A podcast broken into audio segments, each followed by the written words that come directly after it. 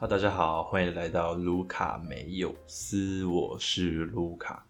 今天我们有一个重量级的来宾，你们一定猜不到是谁，让我们掌声欢迎卢卡。对，就是我，没有那么没有没有没有什么特别来宾。哦，呃，今天呢，就由我一个人来主持我的 podcast，所以今天的主题会比较特别，更多关于我的事情。那我先来解释一下为什么那么久没有出我的 podcast。一部分就是懒惰，对啊，当然还有一部分就是我没有约到朋友，就是可能是有主题了，但是朋友的时间对不上，所以就没有录。OK，anyways，让我们 focus 回来今天的主题。那我想先用一个简单的问题作为开头。那各位听众朋友，你们也可以试着在心中想想看，你有没有想过成为？更好的自己，你要吗？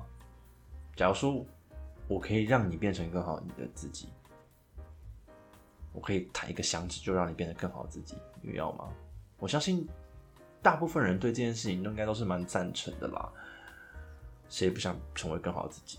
我相信各位听众朋友应该也想成为更好的自己。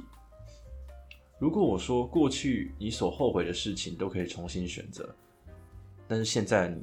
将会消失，取而代之的是新的你。你将不会记得你重新选择的事情，身旁的人事物将被抹灭。你不会对任何现在身旁的人有记忆，他们也将和你毫无关系。你将抛弃现在身旁美好的事物，换取更好的你。你愿意吗？在美国有个街坊，他问老年人。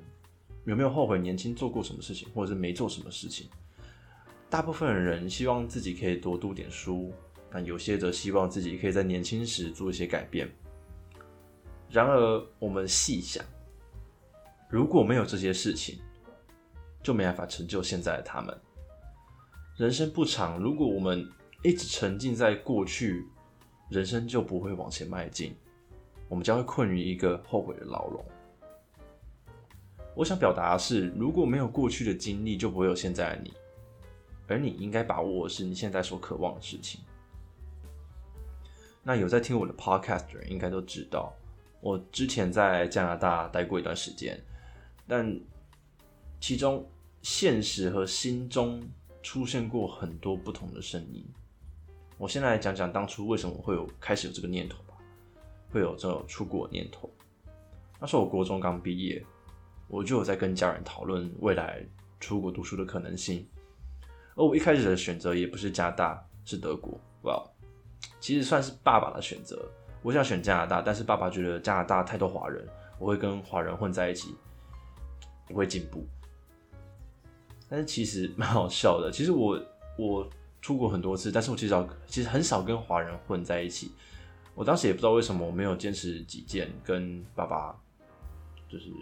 稍微讨论一下，其实我现在看起来其实绕蛮大一圈啦，因为到时候我还是去了加拿大。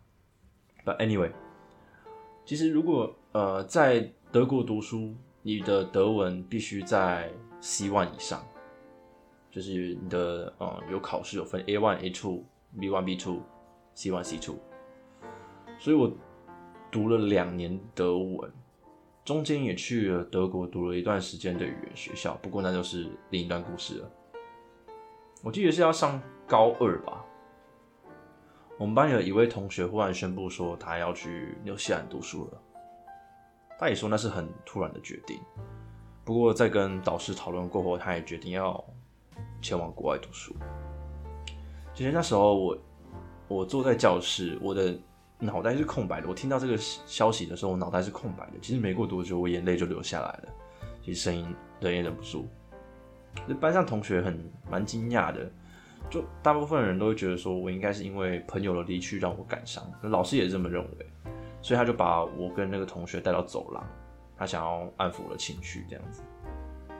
其实我什么话都没有说，其实我一直我一直说不出话来，我也很想解释说，其实我哭不是因为他要走，所以我才哭的，其实我在哭自己的窝囊。就我当初上高中的时候，我那时候老师都会把呃所有同学都叫出来啊，一个一个叫出来，然后问自己啊对高中有没有什么想法。我那时候其实是班上第一个说要出国读书的人。那时候说哦，我应该要在呃高中的时候啊平均几分呐，然后我在什么时候考到什么的，呃考到 C one 呐，什么东西有的没的。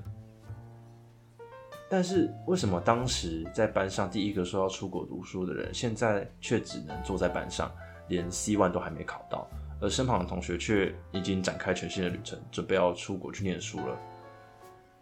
我我当时其实就很无法了解为什么那么的窝囊，为什么我都没有做出一些改变。所以当天我就回去跟我父母说清楚我自己的想法。也说服让我爸爸去让我去呃加拿大读书，其实第一阶段就是这样子，这是第一阶段我的呃心路历程吧。那接下来我就当然就是申请加拿大的大学，加拿大大学其实也没有看学测，所以我觉得相对好准备。其实你就只要准备呃英文的证照就好了。那其实我。其实你还没有准备多久吧，我记得那时候妈妈就提出一个要求，她希望我先去呃加拿大交换一年，去适应一下当地的强度。其实我也觉得这没有什么不好啦，因为其实我那时候也会怕说我没办法跟上那里大学的强度，所以我就赞同了妈妈的想法。所以我那时候呃，我高三读完之后，当然就考了学测嘛，我还是有考一个学测成绩，申请了一个学校。就申请新的学校，那就办休学，然后去加拿大的十二年级再读一遍。那其实当时到了加拿大，我除了兴奋还是兴奋。我从小很有幸，我可以跟着爸妈到许多国家旅游，所以我非常喜欢国外国外的感觉。再加上其实我也很享受跟外国人交谈的感觉，所以当时我的每天都非常非常开心。然而到了第七个月，我脑中的负面想法。忽然的跑出来了。我开始我不知道我来加拿大干嘛的。一部分会造成这个困惑的原因，应该是加拿大学制比我想象中的还要自由很多。他已经忽然没有台湾高中那种高压感。以前在呃读学测的时候，大家都在读书，然后考试、读书、考试、读书、考试，而且身旁的呃。老实说，就是身旁的人都比我聪明很多，然后却又很努力，那时候就会有那种无形的压力跑出来。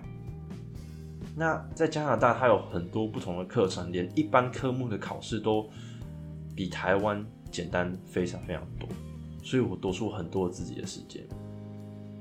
那在空白的时间，我可能就是去运动啊，什么有的没的，但是还是很多空白的时间。在这在空白的时间内，我就开始想。我就开始出现很多负面的自我检讨的现象。我开始觉得我在加拿大做其实都是没有意义的东西。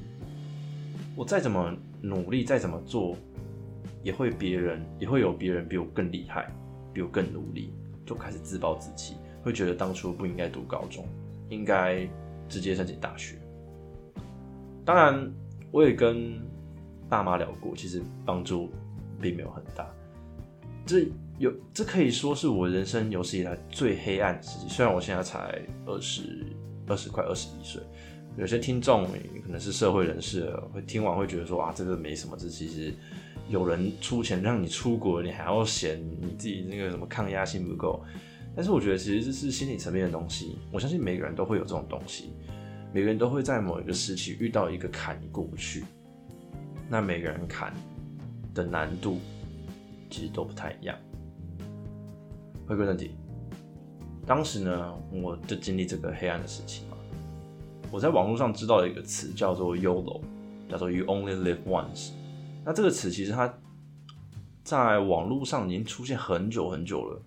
那它也慢慢成为一个口语化的东西。有些小孩都会做一些很 stupid 的事事情的时候，他们就会说“哦，YOLO” 这样子。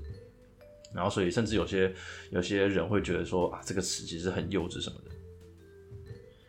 然后其实就是这句话救了我，我我那时候就忽然的醒悟，人生只有一次，为什么不要好好的享受？我也没有必要一直停留在检讨过去，后悔当初做什么决定，什么决定的。而未来什么的，我也不用那么担心。我现在要做的就是把现在我想做的事情做好就好了。这其实就是我想跟各位听众所讲的。其实不管你有没有遇到和我相同的处境，也不要去后悔你所做过的决定。往前看才是你应该做的事情，好好把握住吧。而现在其实我也因为疫情的关系回国了，在台湾读大学。那很多人都会说：“哎，你会不会后悔当初没有？你会不会后悔当初你就是去读加拿大高中，你没有直接上大学，让你现在就是哦也没办法出国读书，因为疫情关系吧？”其实。我每次都笑笑的回答说：“其实我没有。就当初在加拿大那段时光，其实已经变成了一种经验和养分，那深深的影响着我。其实今天的 podcast 其实非常非常的短，那这段其实我也是有感而发。YOLO 这个词其实影很已经很影响着我。我呃，我有一个朋友。”那他会常常问我一些事情，他问我说：“我应该要，我应不应该做这个事情？我应不应该做这个事情？”那其中一个点，其中一个就是他想要出国。那他想要出国，这是他想做的，可是他却又担心很多事情。那那时候我就会跟他讲说：“哎，其实你只要确定好你想做的是什么就好了。”其实我也想跟各位听众讲的是，你们现在所要做的事，不是说啊去担心未来，或者是检讨过去，你们应该是静下心来，像呃慢慢的往自己的心里探索，去想说自己真正想要的是什么。不管你是在哪个阶段，就算你已经是社会人士，或者是你在学生时期，都没关系。现在你听了我的 podcast，我希望你们可以去用一种不同的啊角度去看这些事情，慢下来，然后去想想看自己真的要的是什么。那好啦，这次的卢卡分享会其实就这样结束了，非常的短，可能十几分钟不到吧。其实我在这趟旅程中改变最多，其实就是价值观跟爱情观。那如果你们有兴趣的话，也可以到交友雷达站这个 podcast 上面听听，之后会跟 Darby 出一集有相关的 podcast。那如果你觉得有帮助的话，欢迎到 IG 搜寻卢卡梅有斯，那私讯跟我说，也别忘了我有 YT 的频道，记得持续追踪哦。那我们下次见，Peace out，bye。